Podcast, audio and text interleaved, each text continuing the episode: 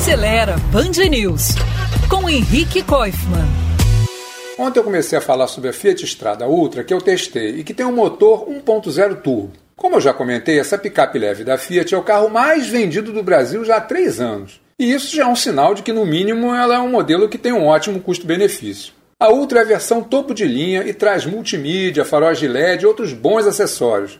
Mas pelos 136 mil reais que ela custa, eu senti falta de piloto automático, espelho retrovisor anti-ofuscante e alerta de colisão, por exemplo. E de um isolamento acústico mais caprichado, pois ela é bem barulhenta. Digo isso porque com esse motor mais potente, apesar de ser um pouco menor, ela concorre com as versões mais simples da Chevrolet Montana, que tem um motor parecido, mas é mais bem equipada e tem mais espaço interno. Mas essa estrada tem um desempenho mais esperto.